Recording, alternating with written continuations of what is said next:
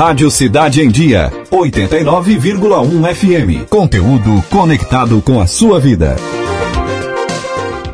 E agora eu vou conversar com a engenheira ambiental Emily Casagrande, que está com a gente todas as sextas-feiras aqui no quadro Sapiência, falando sobre ciência e meio ambiente de uma maneira mais simples e descomplicada para que todo mundo possa entender. E o tema da nossa conversa de hoje é sobre o estudo das águas, que é a hidrologia isso que é esse assunto que é muito importante, não só para quem trabalha na lavoura, mas para todo mundo, para a indústria, na questão financeira e ainda mais na questão da saúde. Ela já está em contato com a gente via Skype. Emily, boa tarde, tudo bem?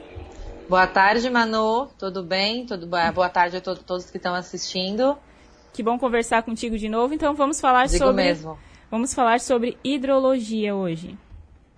Vamos. A gente nos dois últimos é, quadros a gente fez um falou um pouquinho sobre escassez hídrica, sobre falta de água, sobre a, o saneamento, que a, que a água, é, a, o recurso hídrico, a água, é, é, um eixo do saneamento, né? E hoje a gente vai falar um pouquinho mais sobre a água, alguns cuidados e tratamentos, né?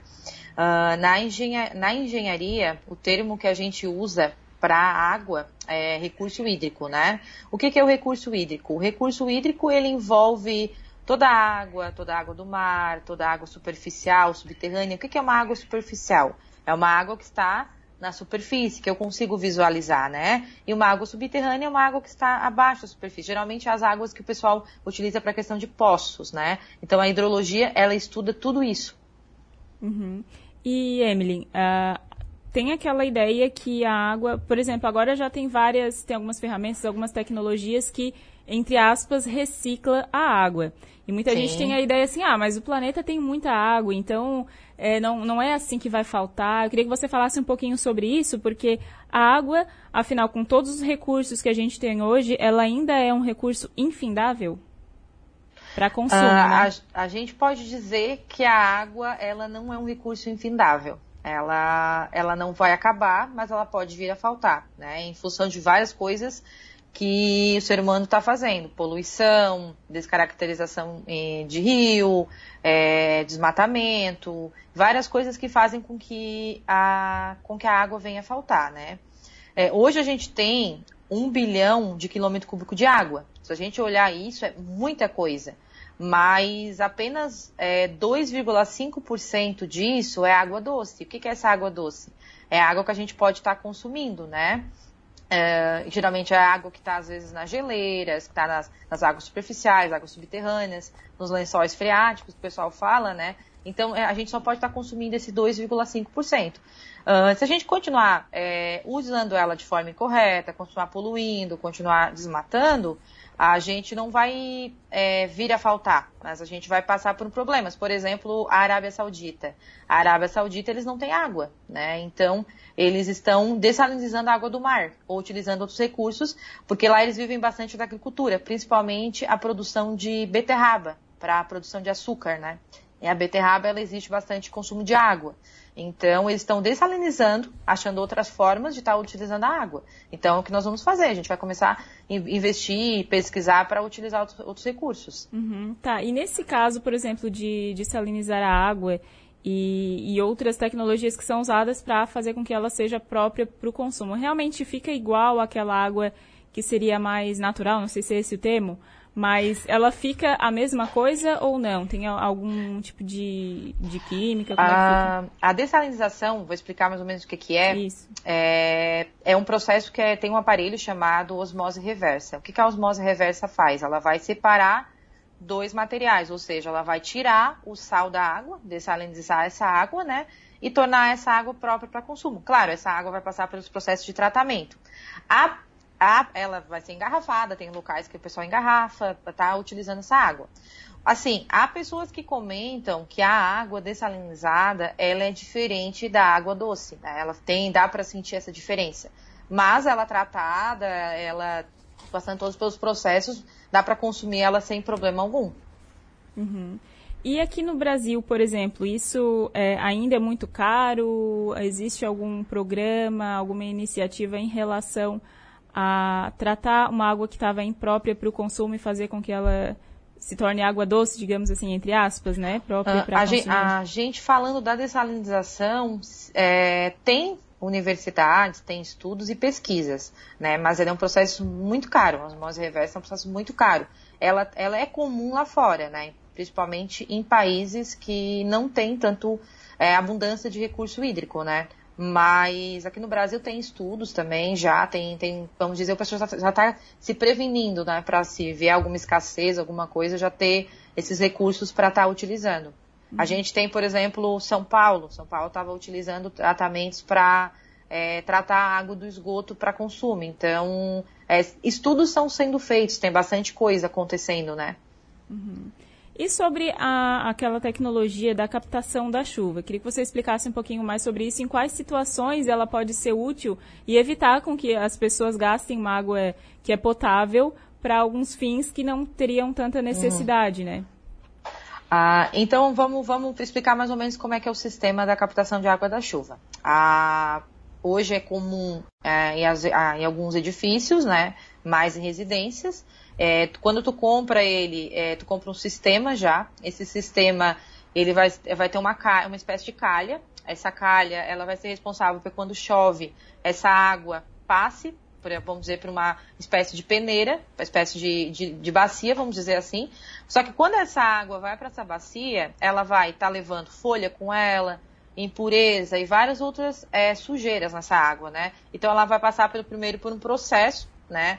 Processo de, é, de, de separação dessas impurezas, vão separar essas impurezas maiores, né? Depois ela vai para outro sistema, a água vai ficar ali armazenada e daí depois ela vai para uma, é, uma pré, é, pré-tratamento, que é, é, essas impurezas que foram removidas grandes, ainda ficou umas pequenininhas, bem pequenininhas. Então ela vai se passar por mais esse tratamento, depois ele vai para outro sisteminha, que daí vai ter a, a descontaminação com, com cloro, né? Para essa água ser utilizada. Geralmente a água da chuva, ela é utilizada para fins mais no, para menos nobres, né? O pessoal fala. O que, que é um fim menos nobre? É lavar uma calçada, lavar um carro, utilizar água para lavar um equipamento de um processo numa empresa, né? Então é, é a água mais ou menos utilizada para isso. Uhum. E ainda em relação a, ao uso e desperdício da água em casa, né? Falando de uma maneira bem simples. Fora esse método da, da, cap, da captação da água da chuva, Quais outras ações ou tem alguma outra ferramenta que seja simples, fácil, que as pessoas podem ter para economizar água e para evitar que se gaste água potável com, por exemplo, lavar uma calçada, o carro? Acho que vamos, vamos, vou dar o exemplo do, é, vamos dizer que mais ou menos funciona igual, vamos dizer, uma empresa, né? Vou dar o exemplo de uma mineradora. A mineradora, ela tem estudos dentro dela que esses estudos são voltados para que a água que é utilizada no processo, essa água seja tratada e volte, né? Que a gente chama de ciclo fechado, né? A água que é utilizada, ela nunca vai ter fim, ela sempre vai ser tratada e ser utilizada no processo. Dentro de uma casa, é, é, é mais ou menos isso. A gente vai ter várias formas de estar tá aproveitando essa água. Por exemplo, hoje existem bastante é, mecanismos, dizer assim, é, existem máquinas de lavar que tem a opção reuso, então tu pode estar utilizando a água para lavar uma calçada ou reaproveitar. É, mecanismos, é, assim, as torneiras é, já estão adaptadas também para a questão de desperdício, né, da pinga, mas é uma gotinha, mas aquilo pingando às vezes enche um balde, né, é uma água desperdiçada. A gente tem também ah, os vasos sanitários, hoje tem a descarga ecológica, né, que ela usa menos água. Uh, tem sistemas de cisternas e tem várias é, coisinhas, pequenas coisas que podem estar tá fazendo, mas acho que a primeira coisa é, é consciência, uh, né? Tem... De consumir menos, utilizar menos, vai lavar uma louça, ensaboa tudo, depois tu lava, vai lavar uma roupa, é, aproveita para lavar tudo de uma vez, vai passar uma roupa, utiliza o, tudo de uma vez para estar tá usando menos água. Então são, são, coisinhas, são coisas pequenas que lá na frente fazem a diferença, né? Uhum. E Emily, a gente, por exemplo, a água ela impacta todo mundo, não tem ninguém que não, não vá ser afetado, né, caso aí venha a ter essa falta, falta da água potável, mas falando sobre os setores, mais relacionado aos setores de trabalho, a agricultura acaba sendo o setor mais atingido pela falta, pela estiagem, né? Assim, ó, a, tem dois lados, né? A agricultura é a que mais consome água em função da, da, da irrigação, né? É bastante, é, eles plantam bastante e, e tem plantas que precisam bastante de irrigação, né? E também é um setor que às vezes, quando impacta, é o setor que mais sofre. Uh, por isso que os agrônomos e vários cientistas, EPAGRE e várias outras é, universidades, eles vêm estudando formas de estar tá economizando essa água no campo, né? E estar tá reaproveitando essa água. Uma, uma das formas que dá para reaproveitar é a engenharia de, a engenharia de precisão, né? A engenharia de precisão é os, agricultura de precisão, desculpa. A agricultura de precisão que seria? Ah, tu vai medir a temperatura do solo, tu vai medir uh, ver, umidade do solo, ver quanto que entrou, quanto que infiltrou, e a partir disso tu vai plantar e botar a água de acordo com as necessidades do solo, né? Então isso é uma forma de estar tá economizando água, né? Vamos dizer assim, em campo, né? Uhum. E em casos de estiagem, como a gente está tendo agora, por exemplo, é, que medidas que podem ser feitas ou o que, que pode ajudar, pelo menos, a amenizar essa situação? Quem tem sistemas de cisterna está armazenando essa água, né? A economia, evitar o desperdício. Geralmente as companhias de saneamento, elas, elas vêm, eu recebi, por exemplo, um comunicado, ah, dá, temos estiagem, é, dá uma moderada, dá uma economizada, mas dá para tá, reaproveitar a água de vários locais, do tanque, enfim, para estar tá utilizando, né? É, evitar acho que, é, o desperdício e se tiver um sistema de cisterna, se não tiver, dá uma pesquisada, é, é bem legal, bem interessante ter, uh, para estar tá armazenando essa água para estar tá vindo usando futuramente, né? Uhum. E voltando um pouco a, ao início ali da conversa, a gente falou, você falou sobre a hidrologia no geral, mas o que mais esse estudo, o estudo das águas, o que mais abrange também? Além dessa questão da, da agricultura e também da recuperação né, de algumas águas. A hidrologia, é, ela abrange a questão do, da água como um todo, da vazão, da, da da movimento da água no, no, na terra, né? Vamos dizer assim. É, ela gera, porque assim, a água ela tem, ela passa por uma espécie do ciclo. O que, que seria esse ciclo? Cada elemento, cada, eles passam por um ciclo. O ciclo da água seria o como é que ele funciona? A água do mar, né? A água que a gente falou da água do mar, ela vai evaporar. O que, que é evaporação? Quando a gente está cozinhando alguma comida ou fervendo uma água, geralmente da chaleira não levanta é, um vapor. Aquele vapor, de, aquele vapor é a evaporação. Esse, essa, esse vapor ele vai ser arrastado pelo, pelo vento, ele vai encontrar uma barreira que a gente chama. O que, que seria essa barreira? A nuvem, né? Ele vai encontrar essa nuvem, a nuvem vai, vai precipitar e vai chover.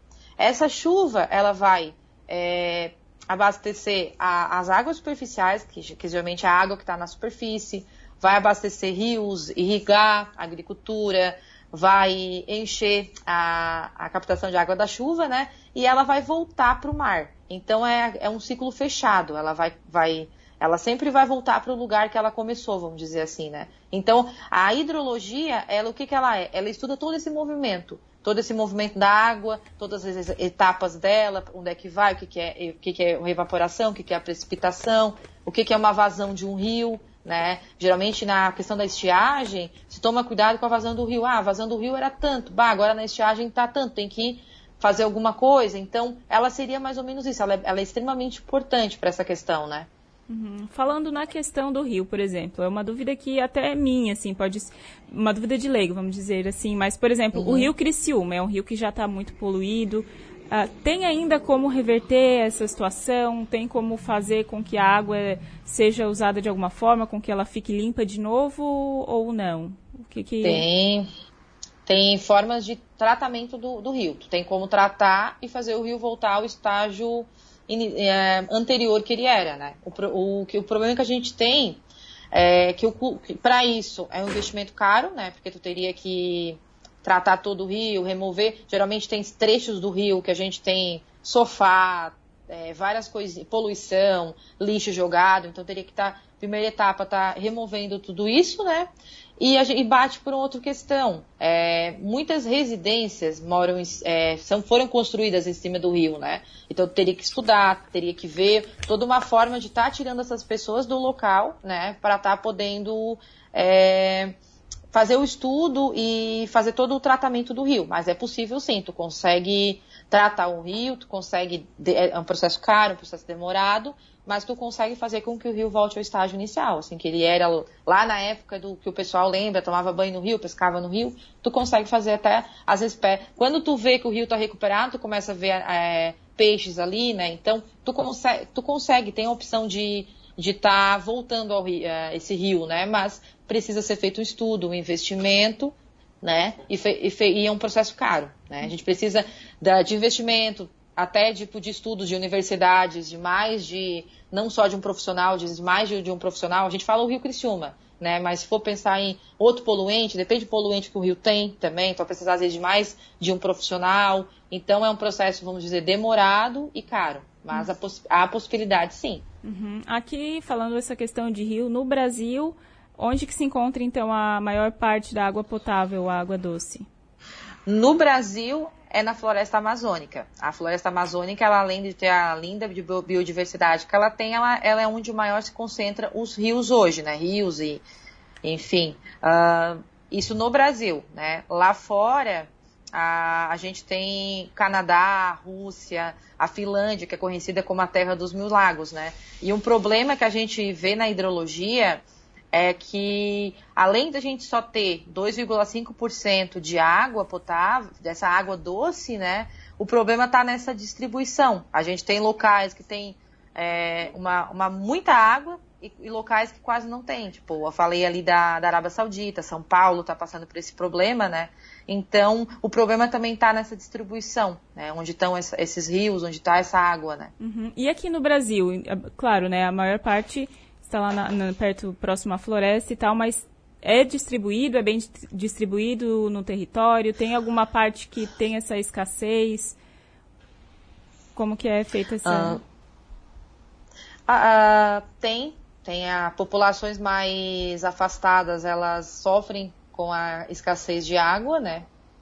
Por isso que é, a gente comenta que a, a, é, a hidrologia ela anda casada também com a questão do saneamento, porque para fazer com que essa água ela chegue a essas comunidades que têm escassez, tu precisa ter todo um sistema de tubulação, todo um sistema, um, todo um sistema para que essa água chegue para essa população, né? Porque a gente às vezes vê na televisão ou, ou, vê que o pessoal às vezes vai coletar, pegar essa água, às vezes caminhão, uh, caminhão pipa vai dar, distribuir essa água para a população, eles pegam um balde para tomar, então, é questão de organização, é questão de. É, o saneamento nessa questão é extremamente importante, né? Ter essas companhias de saneamento, ter essa, toda essa tubulação, todo esse sistema, para que a água seja melhor distribuída. Lembrando que saneamento foi o assunto da semana passada, né, que a gente abordou aqui no Exatamente. quadro. Está é, diretamente relacionada à qualidade de vida e também à saúde, Sim. até inclusive em relação a pandemias, a outros tipos de doenças que precisam de um saneamento, que tem relação direta com a água. E, Emily, você tem algumas notícias, então, algum, algum ponto para destacar, né? Que a gente falou um pouquinho sobre a hidrologia. Você sempre traz algumas notícias mais para o finalzinho para atualizar a gente em relação ao tema da tema ambiental, né? Então você fala. Uh, antes de falar das notícias, só queria passar um recado pro, um recadinho para todo mundo, que eu acho assim, ó, que nesse período que a gente está de, de estiagem, principalmente aqui em Criciúma, por causa ali da questão que não está chovendo nem nada, eu acho que se cada um fizer a, a sua parte em casa, se cada um é, economizar água, deixar para lavar a roupa quando acumular, é, se todo mundo fizer a sua parte, a gente consegue é, ter resultados bem bons e consegue, às vezes, passar até essa, é, todo esse problema sem faltar água, né? Acho que é importante a, todo mundo fazer a sua parte, né? Uma, um pouquinho de cada um, a gente chega lá na frente com um grande resultado, né? Ah, com toda certeza. E só uma dúvida, assim, uma dúvida meio aleatória, digamos Pode assim, perguntar. em relação à água. Mas, por exemplo, a água da torneira, às vezes que a gente vê que tem aquele cloro. Para que que serve? Em qual, em qual, situação é preciso colocar aquele produto na água? E a gente ouve muito falar, ah, se tomar o cloro vai acontecer isso, vai acontecer aquilo. queria que você falasse um pouquinho, né, sobre esse produto e se realmente é prejudicial se a pessoa tomar uh, a água com cloro. Tá. Tá. É, quando tu, a, a, água vai para o sistema de tratamento, ela vai passar para. É, o que, que, é um sistema de tratamento? A água doce, ela tá com algumas impurezas, tá com algumas coisas que elas não estão a, a, atendendo aos padrões é, para a saúde. Então eu não vou poder tomar aquela água, ela precisa passar por um tratamento. Então ela vai para o primeiro tratamento, né? onde eu vou é, descontaminar a água. E é aí que entra o cloro. O cloro ele é um descontaminante. Ele vai matar todas desinfetante, né? Ele vai matar todas as impurezas, todas aquelas aqueles micro-organismos que a gente não vê, né? A olho nu, vamos dizer assim, né? Que estão na água. Então ele vai matar essas impurezas. Depois passam por outros processos. É, o cloro, ele, se ele usado na dosagem correta, ele não dá cheiro e não dá gosto. O que pode acontecer às vezes é que às vezes ficou um pouco é, na tubulação ou às vezes uh, foi utilizado a mais né, do que foi dosado. Então ele vai chegar na nossa torneira é, com gosto, né? Com, às vezes as pessoas realmente elas não gostam, tem esse preconceito, ah, mas eu não vou tomar água da torneira, ela não está filtrada, mas ela está tratada. É só porque tem esse gosto. E o cloro em si ele não causa nada, claro, é na, na dosagem correta, vamos dizer assim, né? Uh, hoje existem outras formas de estar tá descontaminando é, a água, né, desinfetando ela, também tem o ozônio, tem outras formas, mas o, o, que o pessoal utiliza mesmo é o cloro. Então não tem problema de tomar essa água com cloro, ela não vai dar nada, né? Ela, ela não vai dar problema nenhum. É só ah, que às vezes a gente tem esse, esse preconceito mesmo, né? Mas ela na dosagem correta não causa nenhum problema. Uhum, tá. E qual seria a grande diferença, então, por exemplo, da água mineral, aquela que é comprada, da água da torneira? A, a água da torneira, ela, é, a água mineral, ela foi retirada de alguma rocha, né? E o pessoal, ele não foi passado por nenhum tratamento. Ela, é, ela tá com os, às vezes passa, às vezes não. Mas ela tá com o mineral, vamos dizer, com o original, né, daquela, daquele local que ela foi encontrada. A água da torneira não, a água da torneira ela foi tratada, vamos dizer assim. A diferença entre as duas seria essa. Seria basicamente essa. Uhum. Certo. Então tá, vamos às notícias. O que, que você traz pra gente, Emily? Trouxe duas, é, duas notícias. A primeira é que pesquisadores do Reino Unido é, eles, eles fizeram um estudo com algumas pessoas e, e concluíram de que se você estiver mexendo é, com o solo, mexendo numa horta, plantando ou ocupando a cabeça com alguma coisa em relação ao solo, é, a jardinagem, por exemplo, é, prolonga a vida, você se sente melhor. Né? Aquilo que eu já falei, acho que na primeira, no primeiro quadro, que a gente está num ambiente é, arborizado, num ambiente assim, a gente se sente bem. Então dá essa mesma sensação, além de melhorar a qualidade de vida, né? Além de tu estar tá produzindo um alimento que tu sabe o que tem nele também, tu tá melhorando a tu, vamos dizer, a tua saúde.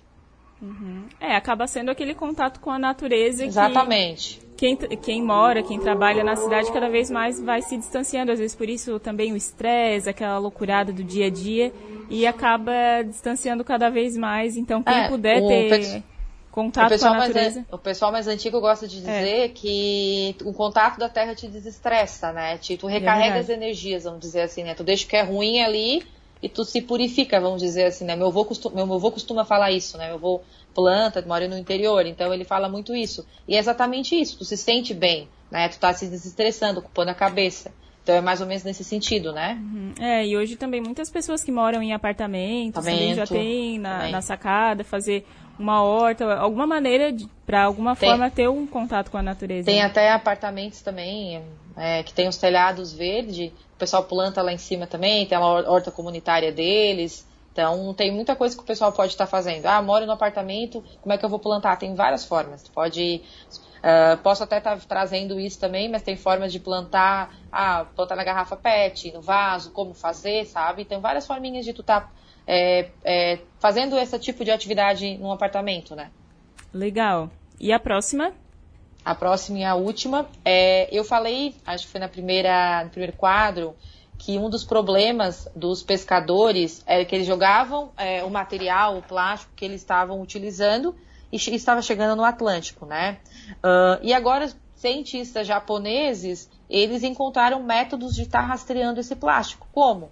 É, por meio de mapeamento. Ah, o pescador ou qualquer pessoa jogou o plástico no determinado local, eles fazem todo um mapeamento, todo um estudo por meio de mapas e até onde esse plástico pode chegar para estar tá criando políticas e formas de estar tá recolhendo esse material ou até evitando onde é que ele chegue, né?